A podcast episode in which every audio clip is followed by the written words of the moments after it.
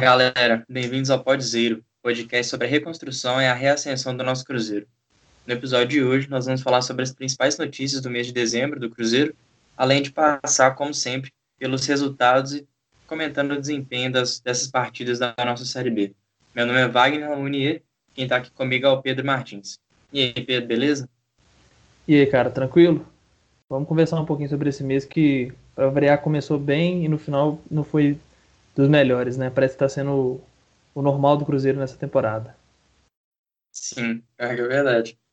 É, a gente come... realmente começou bem esse mês, né? A gente jogou oito partidas no total e começou com duas, duas boas vitórias, sendo uma delas contra o América, que é um dos times que está jogando um dos melhores é, futebols no Brasil atualmente, né? Digo, tanto de estar tá na semifinal da Copa do Brasil, enfim, está fazendo uma campanha muito boa na Série B também.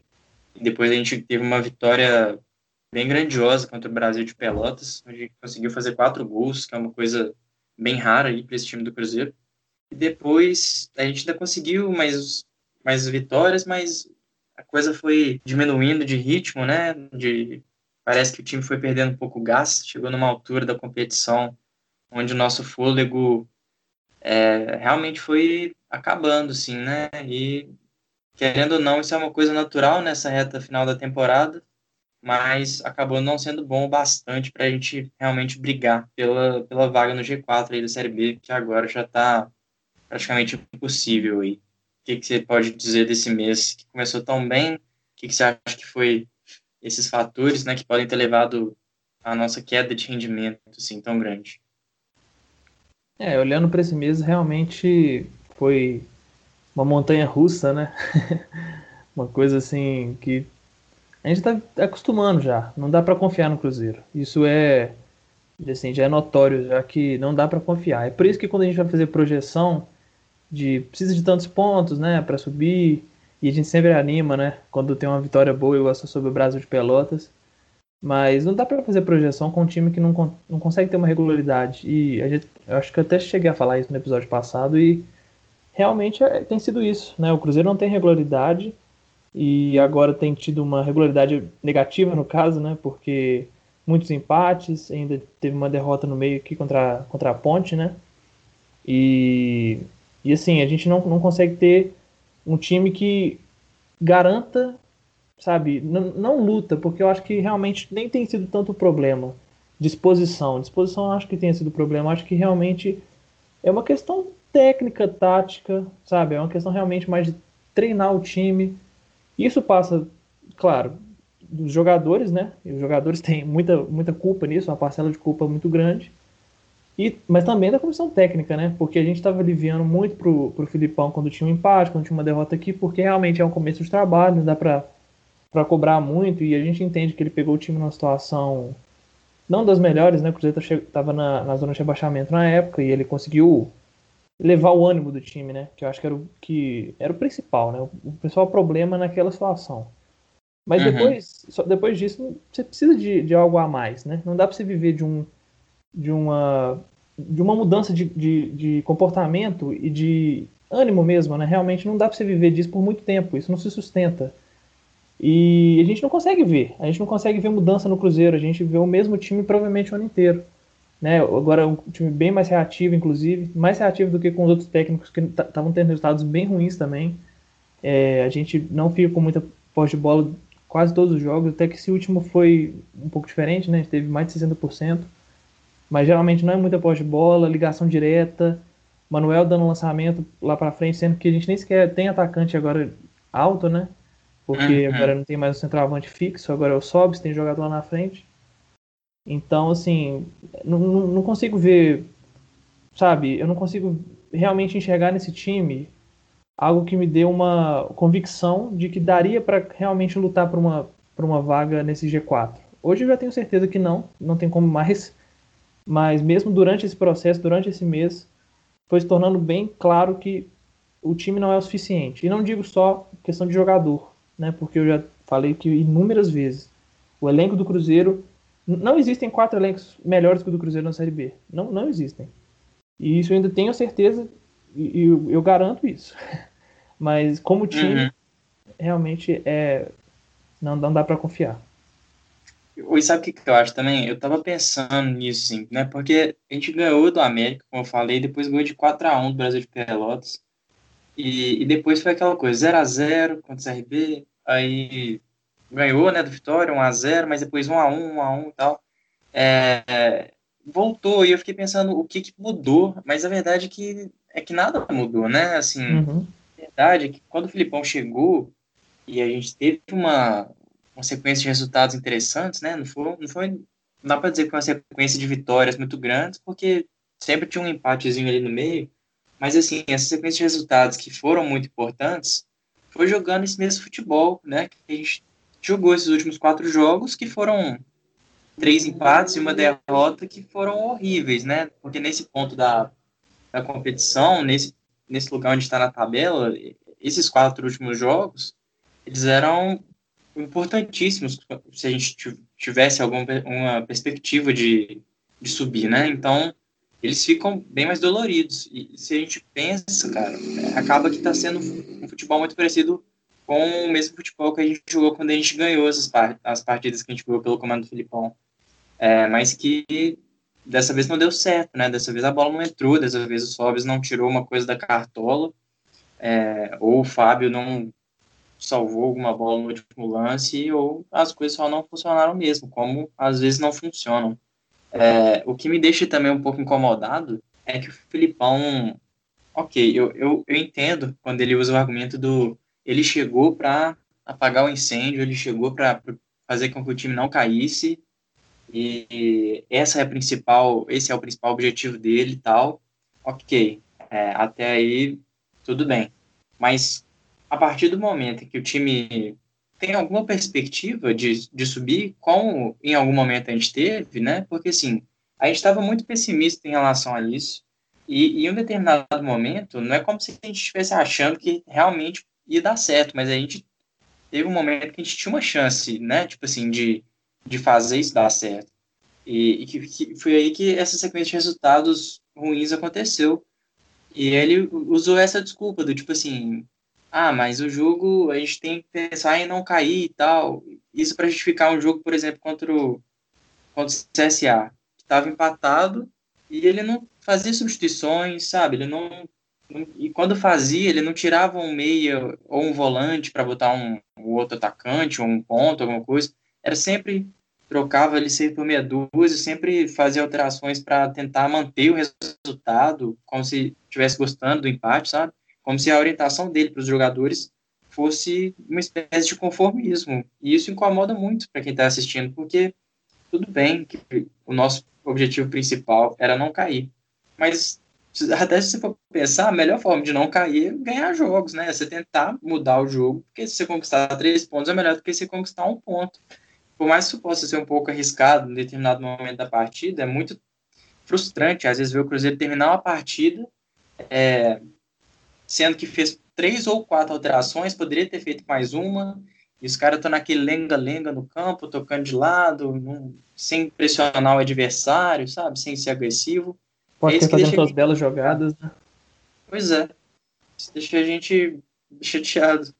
Tanto que agora, né, já foram 32 rodadas e a gente está em 11 lugar, né? A diferença pro G4, que o primeiro time quer dizer, o quarto time né, dentro do G4 é o Cuiabá, agora é de 10 pontos, que em outros momentos chegou a ser uma diferença. É, se tivesse mais rodadas né, para ser disputadas, essa diferença de 10 pontos poderia ser uma diferença interessante se a gente pensar que a gente poderia ganhar jogos, torcer para os adversários perderem, mas agora, faltando poucos jogos, esses 10 pontos são uma distância bem considerável e uma distância não tão considerável é para o Z4, né? Porque o Náutico é o primeiro time que está ali para poder sair do Z4, que está batalhando.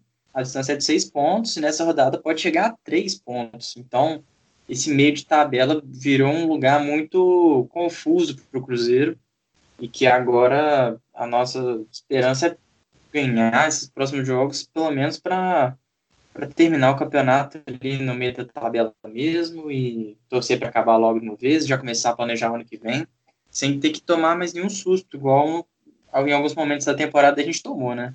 É, o Filipão foi bem coerente com o discurso dele, né? Porque a gente estava conseguindo uma sequência muito boa e estava se afastando do Z4. E ele sempre disse que a luta do Cruzeiro era contra o Z4. Então, assim, parece que chegou um momento que conseguiu muitos pontos e aí ele provavelmente deve ter pensado que seria bom perder pontos, né? Para a luta contra o Z4 voltar, já que era isso que é o, o planejamento, né? Que ele sempre disse. Desde que chegou. Z4, né?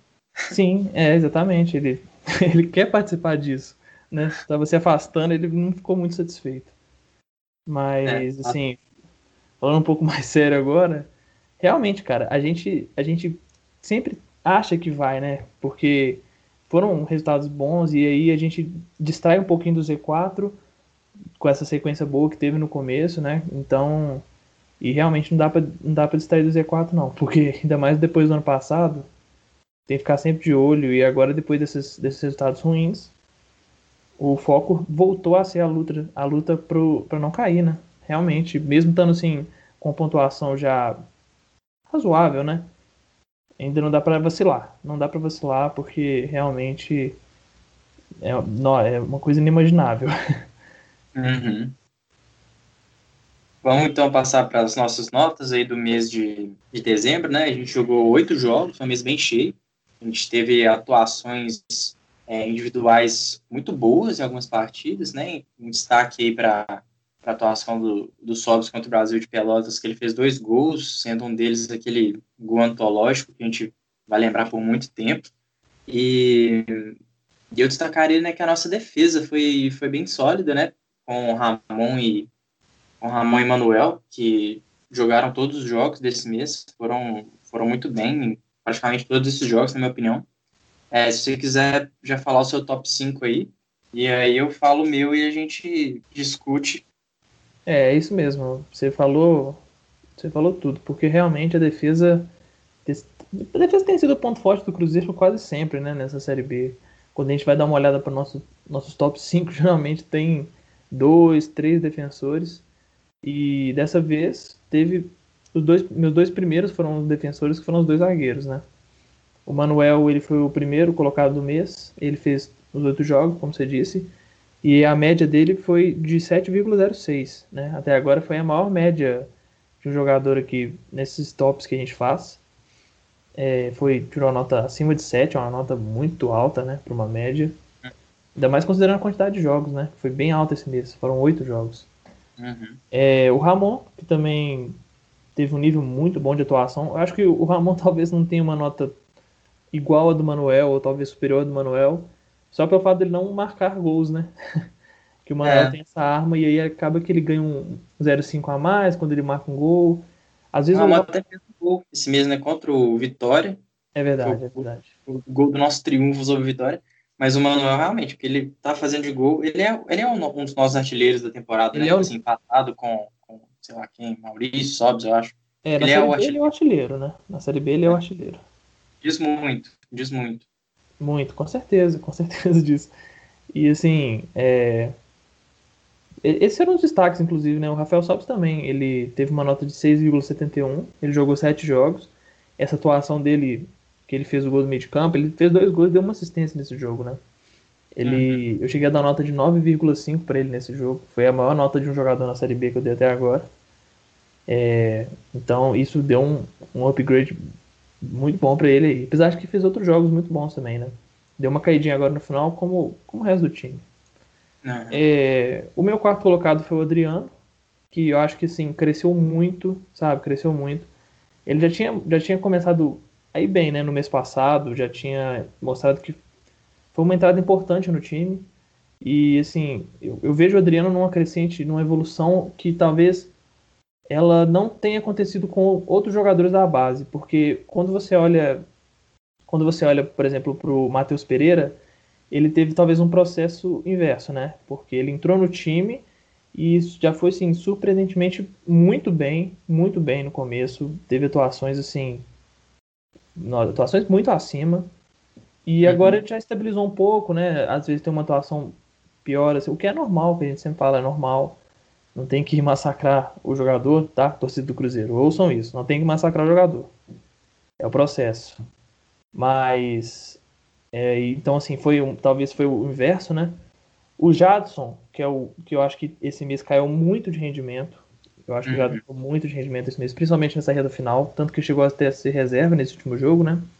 Uhum. É, tem altos e baixos frequentes, né? O Jadson tem partidas muito boas dele que você fala assim, o cara é necessário pro time, ele tem muito potencial. Aí no jogo seguinte ele já tem uma partida que a cada 10 passes ele erra 11. E o que realmente também é normal, a gente tem que ter paciência. Jogador de 19 anos, sabe? Tem que melhorar muita coisa, mas não é um craque, não é um craque, mas é um jogador que pode ser muito útil, pode evoluir consideravelmente. É, e o Adriano teve é, o contrário disso, né? De, tanto do Matheus quanto do, do Jadson. Ele conseguiu ter uma evolução boa nesses últimos jogos. Ele tem, ele tem dado uma segurança no meio de campo. Ele não é um cara que dá os passes assim para quebrar linhas, né? Consegue fazer uma jogada individual, porque nem é a função dele. Ele é o primeiro volante. Ele é um cara que faz uma saída de bola. Ele faz a saída simples, ele faz uma saída limpa.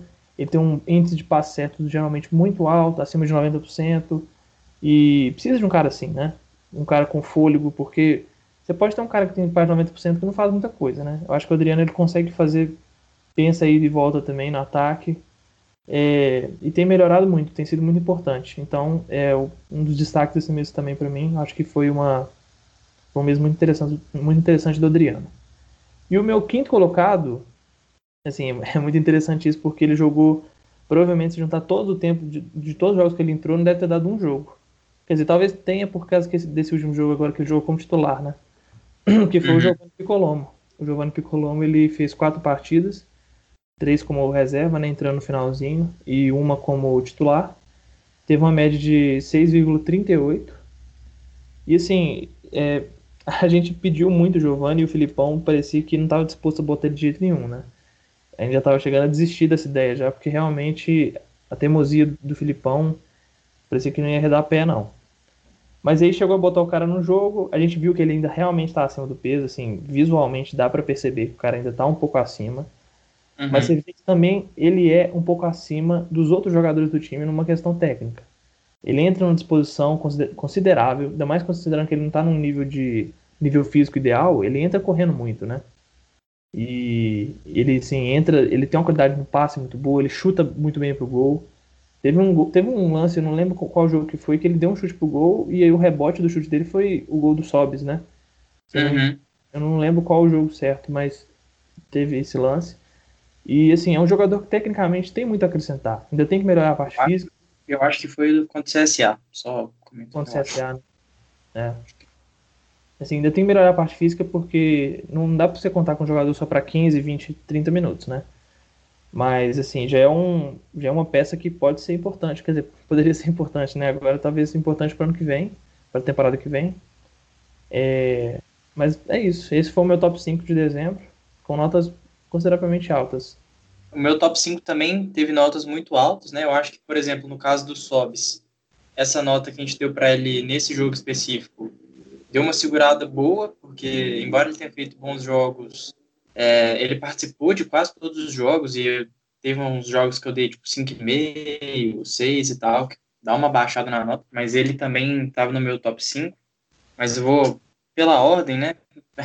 Como se já não bastasse a gente assistir praticamente todos os jogos conversando, debatendo e construindo nossas opiniões praticamente em conjunto, é, e isso reflete muito nas nossas notas, eu ainda fiz a proeza de, no penúltimo jogo desse mês, né, na nossa derrota contra a Ponte Preta, eu não assisti o segundo tempo por motivos de tava com sono a caceta e eu não tava afim de ver o jogo, preferi abdicar. Foi o primeiro, foi o primeiro tempo do Cruzeiro que eu não assisti nessa Série B. E pelo que vocês me contaram depois, não eu fiz muito bem não ter assistido muito. esse segundo tempo. E aí com isso eu só eu só repliquei as suas notas, né? Dessa partida, não tive a, a humildade de não querer dar nota baseado só no primeiro tempo. Mas, enfim, meu top 5 também teve Manuel em primeiro, com 7,1, maior nota também, que, que alguém teve de média desde que eu comecei a avaliar. Em segundo, Ramon. Aí a diferença é na ordem, né? Porque, na verdade, o seu Adriano também foi quarto. Foi Ah, não, o meu Adriano ficou em terceiro. O seu foi o Sobs ficou em terceiro. Isso. Aí o meu Sobs ficou em quarto. Essa foi a única diferença. E o Giovanni Piccolomo em quinto também, né? Ele fez só quatro jogos, que era o limite que ele tinha que fazer para participar, porque se ele tivesse feito um a menos, quem, quem estaria aqui é, na minha lista, pelo menos, é o Machado, que fez um, um mês a lá Machado, né? Que, ou seja, uhum. fez jo jogos ótimos, jogadas excelentes e cagadas absurdas também.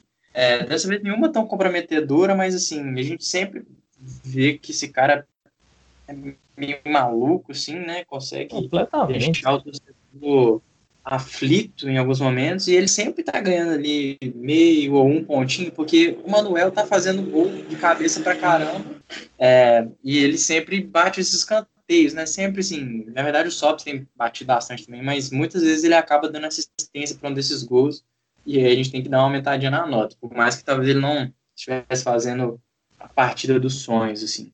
Mas, comentado isso, acho que você já passou muito bem pelo, pelos jogadores do top 5. Como o nosso está praticamente igual, eu não vou acrescentar muita coisa agora.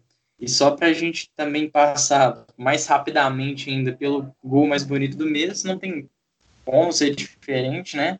O gol do, do Manuel que ele fez, o gol do Sobs que ele fez de trás do meio de campo contra o Brasil de Pelotas, que foi um gol surreal mesmo, assim, um gol que difícil de falar sobre ele, de descrever, que quando a gente assistiu, quando aquilo aconteceu, surpreendeu todo mundo, ninguém imaginava que ele fosse tirar essa da cartola. Eu já tava xingando, pra ser sincero, porque essa história, essa história de ficar chutando no meio de campo não é uma coisa que me agrada muito, não. É, se você for ver quantas vezes dá certo, quantas vezes dá errado, realmente não é uma jogada que você deve ficar tentando muito, mas é. que bom que ele tentou e que deu certo. Sim. Então, mandar o prêmio lá para ele, ficar atento aí na, na sua caixa postal. Bola ficou de graça com o Sobis, tentou no meio campo, tentou encobrir o goleiro. Gol!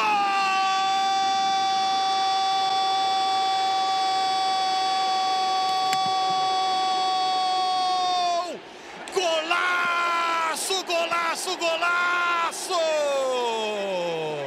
É gol histórico de Rafael Sobis, antes do meio-campo. O goleiro jogou adiantado a partida inteira. Falar de coisa boa agora, a gente já falou bastante aí sobre as notas, sobre, sobre o desempenho dos jogadores. É, a gente já está na reta final, né? Faltam poucos jogos para acabar a Série B, então a tendência mesmo é que a gente já fique imaginando como vai ser a próxima temporada, principalmente agora, uma vez que a gente já tem já tem dito aí que a gente não vai subir. A gente ainda não tem certeza absoluta que a gente vai permanecer, mas a gente imagina que sim, né? Então a gente já começa é, a pensar nesse planejamento do Filipão, assim, tanto para permanecer nessa Série B, quanto para pensar no ano que vem, porque é um, um, treinador que assinou um contrato longo né, com o clube, e é um treinador que vem mostrando resiliência com alguns pontos que desagradam parte da torcida, né? Como é, nesse último jogo ele justificou algumas das respostas falando que não tem como subir com cheio de juniores, não tem como é, jogar cheio de garotos no time, né? Sendo que, enfim, bota o Regis, bota o Moreno, esses, esses são os caras que vão resolver pra gente, né? Só dá soco no, no armário, no vestiário. É, enfim, vamos falar um pouco sobre isso, assim, sobre essa, esse planejamento do Filipão, né? Porque por mais que a gente fique meio, meio bravo, né, ouvindo essas coisas, é, infelizmente é uma coisa que a gente muito provavelmente vai ter simplesmente que aceitar e lidar, né? Ele tem uma multa altíssima, né? E nem se pensa em trocar de técnico para agora também. Então, a gente vai ter que lidar com essas coisas, com esse planejamento dele. Você acha que vai ser suficiente? E o que, que você pode esperar, assim, para a próxima temporada, né? Embora essa não tenha nem acabado e ainda vai ter reforços e tal, mas assim, só um, uma opinião sua, bem geral mesmo, assim, só um chute no vácuo para ver o que, que você acha. Ah, é assim. É igual você disse, né? Essas críticas em relação ao, ao elenco que ele fez. Claro que o elenco do Cruzeiro é realmente mal montado, né? E isso é fruto da diretoria, das diretorias, né? Porque a gente teve tanto o conselho gestor quanto o, o Sérgio, né? E assim, não montaram, nenhum dos dois conseguiu montar um departamento de futebol minimamente aceitável, né? A parte, no primeira parte do ano tínhamos o, o glorioso Osimar Bolicenho, né? Que fez assim contratações que a maioria nem tá no clube mais, graças a Deus. Porque assim, você não consegue entender qual o sentido, sabe? Às vezes você para e pensa, será que o errado sou eu? Porque realmente tem coisas ali que não fazem nenhum sentido. Não fazem. E aí depois, para nossa felicidade, veio o glorioso David, né? Então a gente não consegue ter paz e nenhuma certeza de nada. Mas em relação a isso do, da crítica do Filipão aos jogadores jovens, eu acho que aqui no Brasil é, é uma coisa que realmente vem se tornando assim. Vem se tornando não, talvez tenha sido sempre assim, né? Sempre cai do lado mais fraco, né? Então. Porque se você for olhar o time que jogou ontem, por exemplo, a média de idade era de 28 anos. Você vai falar que isso é um time de meninos? Uhum. Não tem uhum. como falar isso. Porque, igual, tinha o Potker ontem jogando, fazendo todas aquelas cagadas que ele fez ontem no campo. Eu fiquei impressionado ontem. Foi uma das piores atuações que eu já vi um jogador de ataque fazer na minha vida. Sabe, assim, aquele lance que ele furou lá, pelo amor de Deus. Duas vezes. Uhum. Mas tinha ele, aí tinha o Sobis, que tem quantos anos? 400? Por aí. Por aí. É, então assim, são muitos jogadores de idade, o, o time não é tão jovem. Tem muito jogador jovem no elenco? Talvez tenha, mas eles jogam, eles recebem oportunidades. O Claudinho, que é, que é novo, veio lá da, da, da Ferroviária, não é? Se não me engano, Ferroviária. Ele não joga nunca. O Marco Antônio está fazendo é, reforço muscular já tem 400 anos. O cara vai voltar do tamanho do Hulk.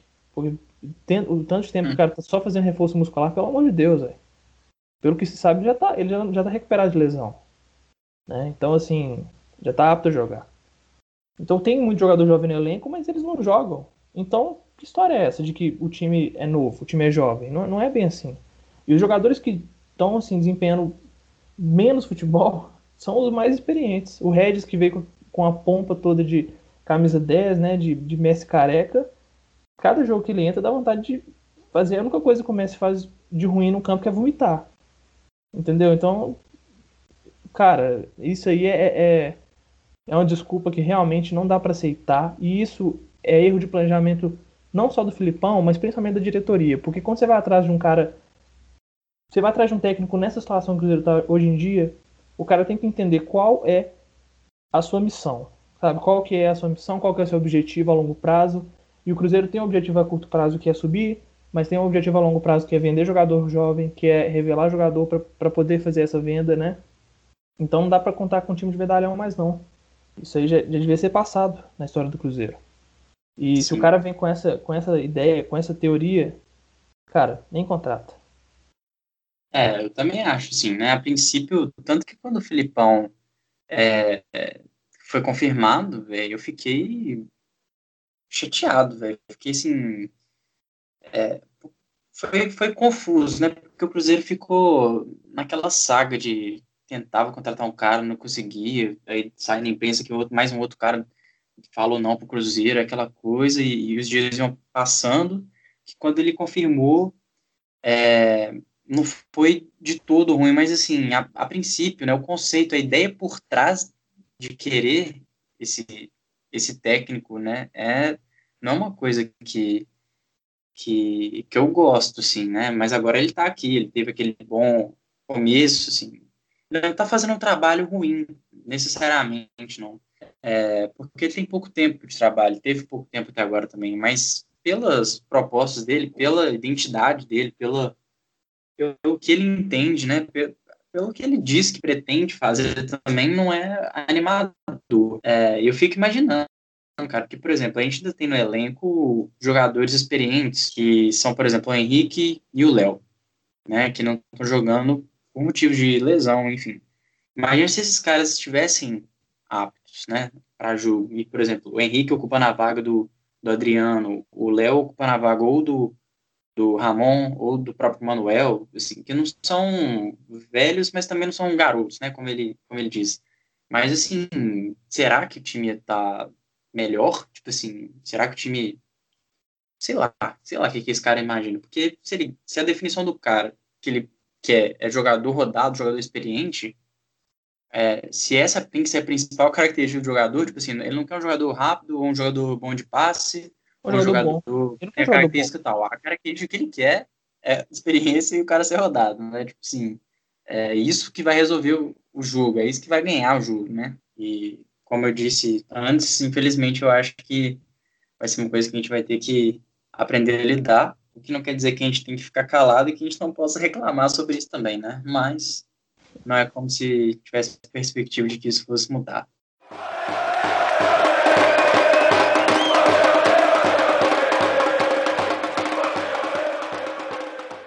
Vamos falar um pouquinho do futebol feminino, do futebol sub-20. É, o futebol feminino do Cruzeiro, nesse mês de dezembro, estava disputando o Campeonato Mineiro, né?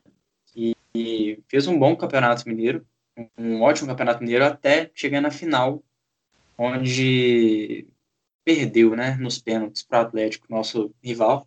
A partida final ficou empatado por 2 a 2 é, O Atlético saiu na frente, as cabulosas conseguiram a virada e no finalzinho as atleticanas conseguiram o um empate de novo. E, e aí nos pênaltis elas levaram, que é chato, né? Mas, enfim, campeonato é, mineiro feminino, ótimo que elas conseguiram chegar na final. Eu acho que essa tem que sempre que ser objetivo, né? Ser campeão, chegar na final. É, que bom que chegamos, não, não fomos campeões nos pênaltis, então foi né, por, por muito pouco, e vamos, vamos torcer para o próximo Campeonato Brasileiro que está para começar, né? Feminino, que a gente já consiga sonhar mais alto, né? Porque esse foi o primeiro ano da, das cabulosas na Série A do Campeonato Brasileiro. E então a tendência mesmo era tentar consolidar esse trabalho, né? Manter na primeira divisão. Enfim, quem sabe esse ano a gente não tenta beliscar aí um, um grupo de classificação, né, que é, são as oito primeiras, se não me engano. É, a gente já pode tentar tentar isso, ou mesmo tentar uma campanha um pouco mais sólida, que esse ano, até por causa da pandemia também, mas também tiveram momentos aí de altos e baixos, e onde não estão tendo altos e baixos, está tendo só baixos nesse momento é o sub-20, né? Sim, é, o time do sub-20, assim, tinha até começado bem o Campeonato Brasileiro, né, com boas vitórias. A gente até chegou a falar disso aqui no começo, no começo do nosso, do nosso podcast, mas depois disso aconteceram algumas coisas, né, que a gente até chegou a comentar aqui, a questão do, da dispensa dos jogadores, né, e, e também a troca de técnico, né. Então, assim, o time só perde, o time só perde. Nem tem muito o que falar, o time só perde, os jogadores assim, os melhores jogadores praticamente saíram do, do elenco. Então, é um time hoje que não tem uma estrutura, não tem nada, sabe? A base do Cruzeiro hoje está completamente sucateada, desde as categorias assim inferiores. É, cara, eu acho que assim, nem vale fazer uma. Eu, pra ser sincero, eu nem poderia fazer, porque realmente esse mês não consegui ver muitos jogos. Mas assim, nem vale fazer muito uma análise do Sub-20 hoje, porque não tem muito o que analisar, sabe? É um trabalho mal feito, é um trabalho completamente jogado. Isso já vem de algum tempo? Vem, mas assim, hoje é muito pior. Hoje é muito pior e, e tem aquele falso moralismo da, daquela questão dos meninos lá. E, e aí você vê o Pedro Bicalho agora, nesses dias, levantando o troféu como capitão da base do Palmeiras. Então, chega a ser meio revoltante, sabe? Chega a ser revoltante. E talvez pela primeira vez ano que vem, eu não queira que praticamente nenhum jogador do, do Sub-20 suba para o profissional, porque realmente eu não vejo hoje um cara que esteja pronto, que esteja dando um resultado nesse momento para já ingressar no, no, profissional. Talvez eu esteja errado, né? Vamos ver como é que vai ser essa evolução, como é que vai ser o, começo do ano que vem. Não vamos ter copinho para observar dessa vez, né? Infelizmente. Mas é isso, cara. Realmente é, é simplesmente lamentável. O técnico do Sub-20 até chegou a ser demitido agora, né? Que foi uma coisa boa, porque realmente o trabalho patético um dos piores trabalhos da história do Sub-20 do Cruzeiro. E, e vamos ver, né? Vamos ver se agora tem alguma melhora, porque é difícil acreditar nisso, mas sei lá. nem, nem, sei, nem sei muito se realmente uhum. dá para acreditar, mas vamos, vamos, vamos ver o que acontece. É, vamos ver. E então, basicamente é isso, né? Ainda tem Série B em janeiro, ainda tem mais seis jogos. Torço muito para que sejam é, uma reta final protocolar, onde o Cruzeiro vai só jogar, para cumprir tabela, não tem que ficar em nenhum tipo de sufoco.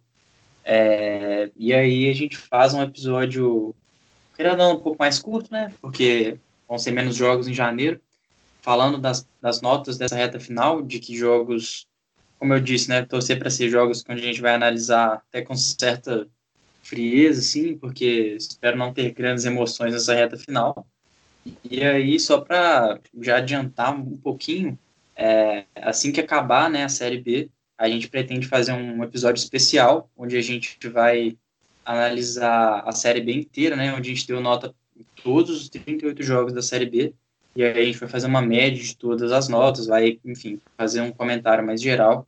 E esse episódio tem tudo para ser um episódio muito bacana, porque estamos tentando um convidado especialíssimo, se der certo vai ser muito massa. Então, fiquem atentos aí. Sigam a gente nas redes sociais, né? Estamos no Twitter, no Instagram, arroba podzeiro. Pode mandar sugestão de pauta, pode interagir com a gente, criticar nossas opiniões, que a gente está sempre de olho. Você pode ouvir a gente no YouTube também, não sei para onde você está ouvindo, estamos em várias plataformas de, de streaming. É, muito obrigado por ouvir e vamos que vamos.